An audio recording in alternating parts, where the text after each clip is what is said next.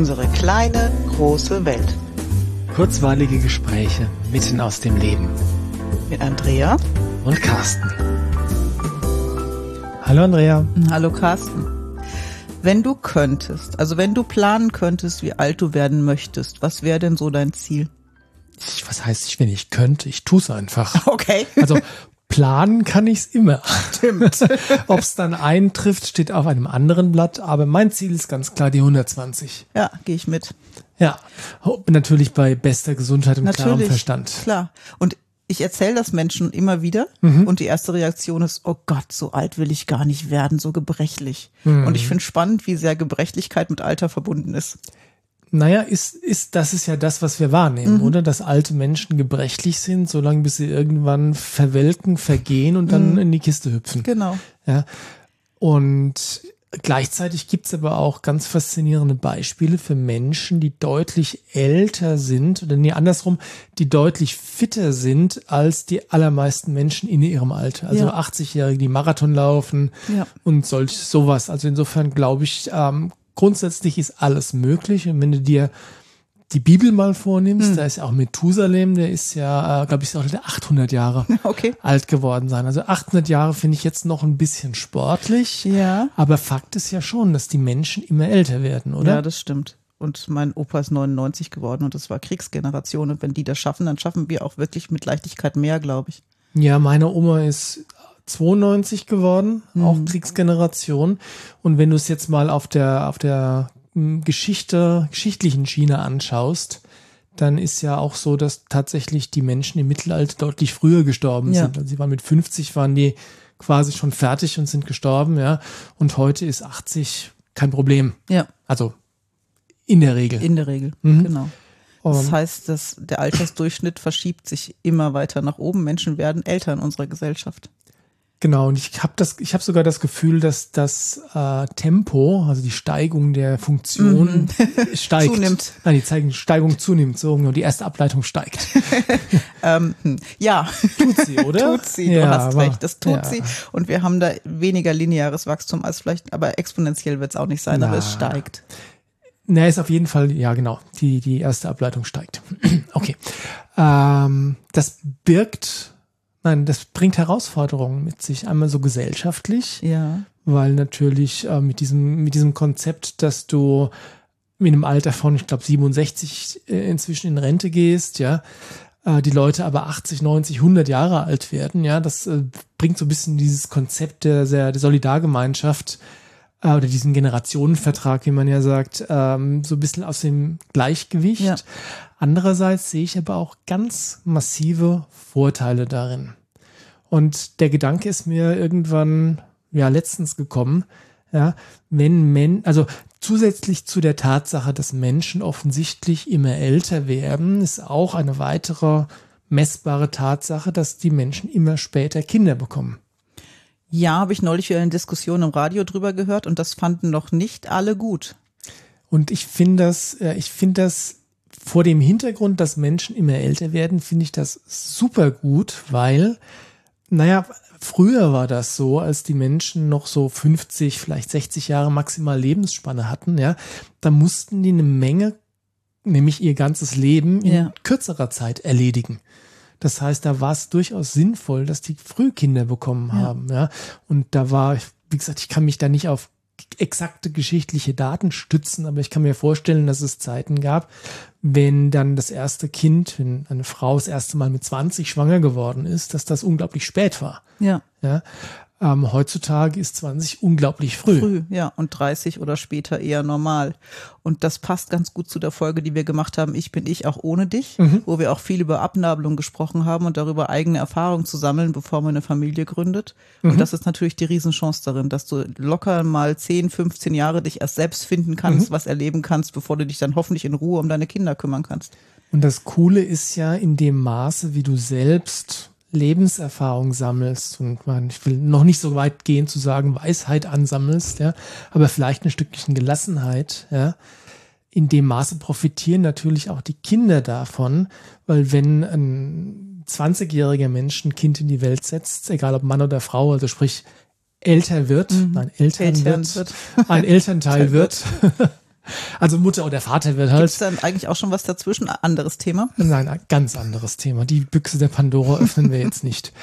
Ähm, dann und selbst noch, äh, um den Satz fortzuführen, und selbst noch grün hinter den Ohren mhm. ist, ähm, ist das, glaube ich, für die Kinder auch öfters mal anstrengend.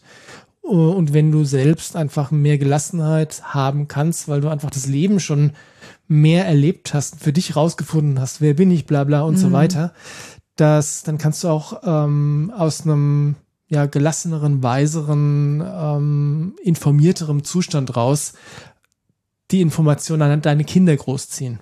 Das stimmt und gleichwohl gibt's ähm, sehr junge Menschen, die sind einfach schon sehr reif und hatten vielleicht auch eine wirklich fantastische Kindheit und stehen mit 20, 25 so satt im Leben, dass Kinder kriegen gar kein Thema ist das und die wundervolle Eltern sind. Ja. Und ich glaube aber, dass es immer noch so viel ist, so ist, dass Kindheit einfach auch viel an Erfahrung und Verletzung birgt, was sich lohnt anzuschauen, vielleicht auch bevor ich Kinder in die Welt setze, weil es dann für die eigenen Kinder leichter ist. Also zum einen für dich selbst ja, leichter klar. und alles, was du an, an nicht ganz so vorteilhaften Mustern nicht mehr weitergeben musst. Mhm. Ja. Ähm, weil man es halt schon immer so gemacht hat, weil ja. du drauf gekommen bist, okay, war nicht so klug, war nicht so unterstützend, war nicht so toll, mache ich anders, ja, und es dann tatsächlich bewusst anders machen kannst, da profitieren die Kinder unglaublich von. Ja. Das heißt, weil wir nicht mehr in diesem Modus sind, wo es einfach um die Fortpflanzung geht und um den Erhalt der Familie, wir mhm. haben mehr Zeit dafür, können wir uns bewusster dafür entscheiden, wann wir Kinder kriegen und wie viele und, und, und. Und das geht wirklich Hand in Hand mit dem, was wir, glaube ich, auch schon mal angesprochen haben, dass wir durch den Wohlstand, den wir zumindest hier in unserer Welt, in der westlichen Welt erleben, dass wir wirklich in die Lage versetzt werden, aus dem reinen Überleben mhm. in ein sich entfalten reinkommen. Und in ein bewusstes Gestalten des eigenen Lebens. Genau. Nicht mehr, also mehr agieren, weniger mhm. reagieren. Genau. Ja? ja, und sich selber die Umstände zu schaffen, die man auch haben möchte. Mhm. Und die sich idealerweise auch schon zu schaffen, bevor man dann eine Familie gründet. Genau, das ist, ähm, das ist sehr sinnvoll. Und wenn du dann den ganz großen Bogen versuchst zu spannen, oder wenn ich mal versuche, den zu spannen jetzt, die Menschheit ist ja, oder sagen wir, das Ziel der Menschheit, wenn es sowas gibt, ist ja konstante Weiterentwicklung. Mhm. Ja, also das ist die, die Evolution, ist die Weiterentwicklung auf rein biologischer Ebene. Ja, die Menschen haben äh, irgendwann angefangen, ähm, sich zusammenzurotten, Familien zu bilden, Gruppen zu bilden, so damals Steinzeit mhm. und davor haben dann ähm, immer weiter Fertigkeiten und Fähigkeiten entwickelt. Und das war bis vor nicht allzu langer Zeit, waren das im Wesentlichen ähm, ja technische Fähigkeiten. Mhm. Das heißt, der technische Fortschritt ähm, war im Fokus hauptsächlich, weil, was jetzt meine persönliche Meinung, ich kann das durch nichts untermauern, aber es fühlt sich so an, weil die ähm, immer noch im Wesentlichen damit beschäftigt waren zu überleben. Und wenn es vielleicht in der Steinzeit noch wirklich ums Verhungern ging oder nicht, ja, ähm, ging es dann in, den, in der Neuzeit ähm, dann drum, okay, wie kann ich mir das Leben leichter machen, mhm. angenehmer machen, wie fällt es mir leichter zu überleben. Ja, ja. ja. Aber dieses, vom Gefühl her haben wir dieses Thema Überleben, der Kampf ums Überleben, das tägliche sich beschäftigen mit dem Überleben haben wir hinter uns gelassen. Und äh, dementsprechend darf jetzt die ja, gesellschaftliche und persönliche Evolution ein bisschen mehr in den Vordergrund rücken, ähm, weil das ist ja auch so, ein, so eine Diskrepanz, so ein Spannungsfeld zwischen den Möglichkeiten der Technik, so ich sag nur jetzt, was wir auch schon mal hatten, Internet, Vernetzung, mhm. Datenflut, gläserner Bürger und so weiter. Ja. ja. Ähm, das ist ja alles nicht per se schlecht. Mhm. Das Problem ist, wenn es missbraucht wird. Ja. Und damit wir es nicht mehr missbrauchen müssen oder dass es, damit es äh, jedem klar ist, dass das nichts ist, was man missbrauchen darf, braucht es einfach eine gesellschaftliche Entwicklung. Mhm. Ja?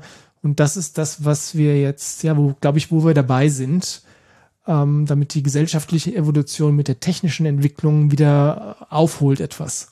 Ja, absolut. Und wenn wir älter werden, setzt das, gibt das natürlich die Zeit, die Zeit frei dafür, dass man sich mit sich selber beschäftigen kann und dass die Gesellschaft dann auch wachsen kann. Ja, und gleichzeitig, wenn du reifer bist, wenn du deine Kinder erziehst, Klar. ja, gibst du denen quasi schon den Vorsprung oder den, den ja, den, den Weg, den du dir erarbeitet hast, gibst du denen schon kostenlos mit. Ja.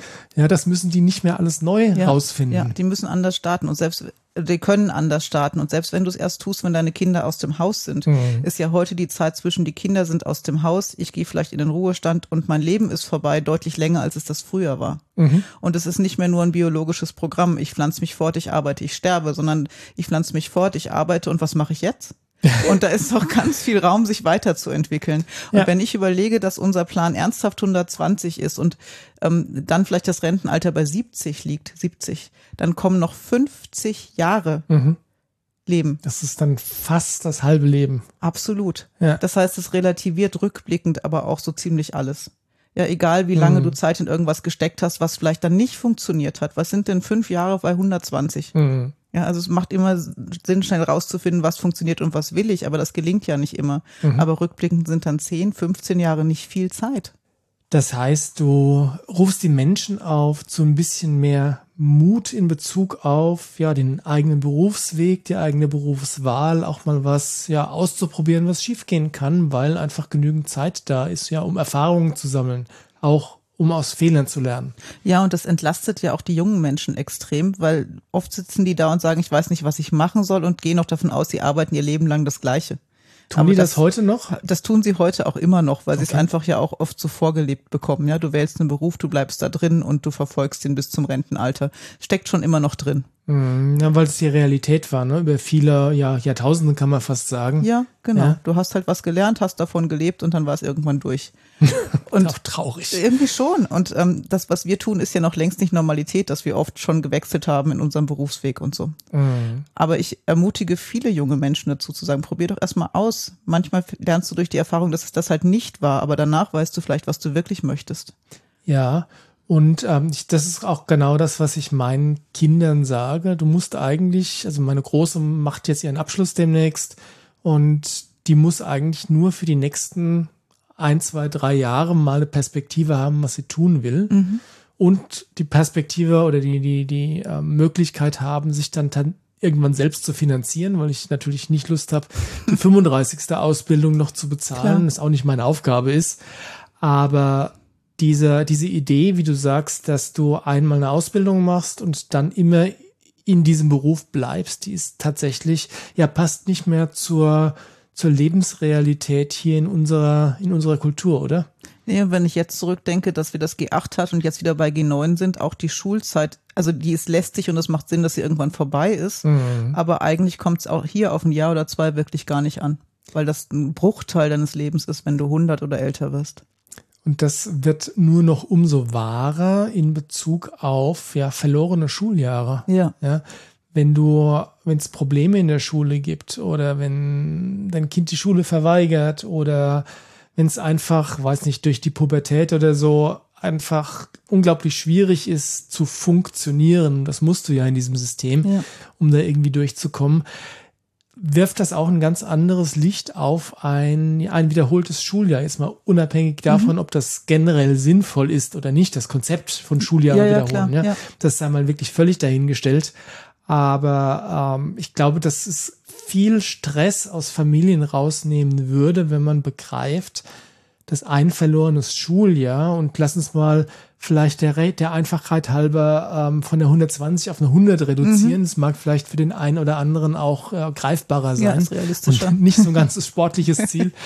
Ähm, aber selbst dann, wenn du, wenn du von deinen 100 Lebensjahren eines mehr in der Schule verbringst, das ist nur ein Prozent. Ist es. Und was du, was du lernst in diesem Schuljahr, nicht an Stoff, sondern auf der sozialen Ebene, vielleicht mhm. auf der Persönlichkeitsebene, ja, das äh, ist es wert. Absolut. Ich habe das mit jedem meiner drei Kinder durch. Jedes hat jetzt ein Schuljahr wiederholt. Mhm. Das war für mich unvorstellbar in meiner eigenen Schulzeit und ja. für meine Kinder habe ich das auch nicht haben wollen. Und inzwischen sage ich allen Eltern, die kommen, es ist ein gewonnenes Jahr. Es mhm. ist ein Jahr, in dem wir länger zusammen waren, in dem sich das Kind entwickeln konnte, in dem die Beziehung sich entwickeln konnte. Und es war in allen drei Fällen eine immense Erleichterung. Ja, und meine Kinder haben kein Schuljahr wiederholt, aber die haben, sind in den Genuss gekommen von Mittelstufe Plus, mhm. was ja im Rahmen des G8 sowas, fast sowas wie ein wiederholtes Schuljahr ja. ist, ja. Äh, und meine Große hat dann sogar aufgrund einer, eines Schulwechsels noch ein Jahr dranhängen müssen. Und es war ja in der, äh, sie ist noch mittendrin, aber in der Retrospektive oder in der herannahenden Retrospektive wird es sich als sehr gut herausgestellt haben werden. War falsch, egal. Aber fast, fast. richtig. ja, was auch immer. Also keine Angst vor der Idee, dass jemand, der ein Schuljahr wiederholt, entweder ein Versager ist oder dass das verlorene Zeit wäre. Ja, und das heißt ja, dass wir durch eine längere Lebensspanne einfach mehr Zeit haben, uns zu entwickeln und zu reifen. Mhm. Und das schon für unsere Kinder und für unsere Jugendlichen. Mhm. Wir müssen sie nicht durchhetzen. Die mhm. arbeiten sowieso lange genug. Aber wenn wir dann mal fertig sind mit der Pflicht oder mit der Arbeit oder auch mit der Familie, man die, die Jahre, nachdem die Kinder aus dem Haus sind, sind jetzt immens viel mehr, als sie es früher waren. Ja. Das heißt, auch 20 Jahre Kinder erziehen oder 25 bei mir dann oder an die 30, das ist dann ein Viertel wenn man mhm. von 120 ausgeht. Und gleichzeitig äh, bietet das ja dann wieder noch mehr Chancen, sich selbst noch besser kennenzulernen, mhm. mehr Erfahrung zu sammeln, mehr Weisheit anzusammeln, wenn du dann einfach, ja, wenn dann der, der, man könnte sagen, der dritte Lebensabschnitt beginnt. Ich glaube, das ist sogar äh, kein, kein Begriff, den ich mir jetzt äh, mhm. äh, ausgedacht habe.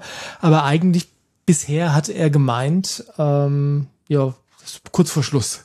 Ja, und genau, und kurz vor Schluss ist nicht mehr kurz vor Schluss, sondern mhm. wirklich fast noch ein halbes Leben. Ja. Und wenn die Gesellschaft lernt, dieses Wissen aus dieser zweiten Lebenshälfte, die es dann ist, wirklich auch zu nutzen und zu integrieren, kann die gesamte Gesellschaft viel schneller wachsen.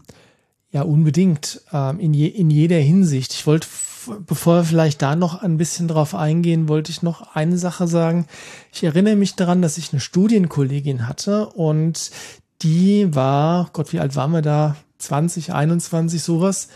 Und ihre Eltern waren über 60. Das mhm. heißt, die haben einfach mit 40 sie gekriegt. Ja. ja. Und äh, damals war das dann äh, was, was man so mit hochgezogenen Augenbrauen angeschaut hat und dann auf dem Spielplatz dann äh, angesprochen wurde, na, bist du mit deinem Opa hier? Äh, ja. Äh, nee, das ist mein Papa. Papa. ja. Ähm, und auch da spielt die Tatsache, dass du, dass Menschen üblicherweise länger fit bleiben, spielt da im positiven Sinne rein. Mhm. Weil wenn du äh, mit heute mit 60 so fit bist, wie du vielleicht vor 30 Jahren Menschen mit 50 üblicherweise ja. waren, ja, dann äh, spielt das keine Rolle mehr, wie alt du bist. Ja. ja? Ähm, also, und wenn halt jemand denkt, dass du der Opa bist, dann so what, ja. Ich meine, die, die ähm, wie soll ich sagen, die körperlichen, die ersten körperlichen Zeichen der Alterung, sowas wie graue Haare oder so, mhm. ja, das kommt immer noch, glaube ich, in etwa zur selben Zeit, wie es immer war. Mhm. Also habe ich das Gefühl, ich hatte meine ersten grauen Haare mit, mit 20. Ja, ich ja. mit 19. Ja? ja? aber ich weiß noch, meine Großeltern waren mit 50, 55 ganz weiß. Mhm. Was wir jetzt mit knapp 50 beide definitiv noch nicht sind. Ich arbeite hart dran, aber äh, nee, ist jetzt nicht so mein Ziel, aber Gott, ich kann es auch nicht verändern mhm. und äh, ich persönlich habe mich entschieden, dass es mir nicht wert ist, meine Haare zu färben. Ja, dass ich dann lieber mit, äh, mit Würde mein, äh, im Englischen heißt das übrigens Pepper and Salt. Okay. Salz und Pfeffer, äh, nicht so Salt and Pepper, dann natürlich ähm, so dieses grau meliert ja. bis weiß, was auch immer, piep egal. Ist mir wurscht, welche Farbe meine Haare haben, solange ich körperlich so weit fit bin, dass ich ja mein, mein Leben genieße und all das tun kann, was ich tun möchte. Mhm. Und das beinhaltet ja im Moment intensiv Sport. Ja. ja und ich glaube, dass ähm, ich werde dann nächstes Jahr 50 und die Intensität, mit der ich Sport betreibe, das ist immer noch nicht üblich. Mhm. Man muss das jetzt auch nicht überbewerten, aber äh, ich glaube, dass da ein, wirklich einiges an Leistungs, körperlicher Leistungsfähigkeit möglich ist was deutlich über das hinausgeht, was wir glauben, das möglich ist. Ja. Aber die Notwendigkeit ist da, dass du es tatsächlich aktiv betreibst in dem Sinne von ähm, körperliche Fitness oder auch geistige Fitness. Und das ist ja auch was, was wir bis 120, bis zum letzten Tag auf dieser Erde haben möchten. Mhm. Ja, die bedarf einfach mehr Aufmerksamkeit und mehr Übung, mehr äh, Training, als es ja mit 20 der Fall ist. Ja, das stimmt. Und es muss ja nicht nur der Sport sein. Ich denke, die körperliche Ebene gehört absolut dazu. Unbedingt. Und ich denke, richtig wichtig ist rauszufinden, wofür begeistere ich mich, was macht mir Freude, was hält mich auch lebendig, weil Lebendigkeit heißt ja auch jung. Also nicht im Sinne von junges Alter, sondern ich bin weiter dabei und das ist das begeisterungsfähig, das heißt für mich jung sein. Mhm.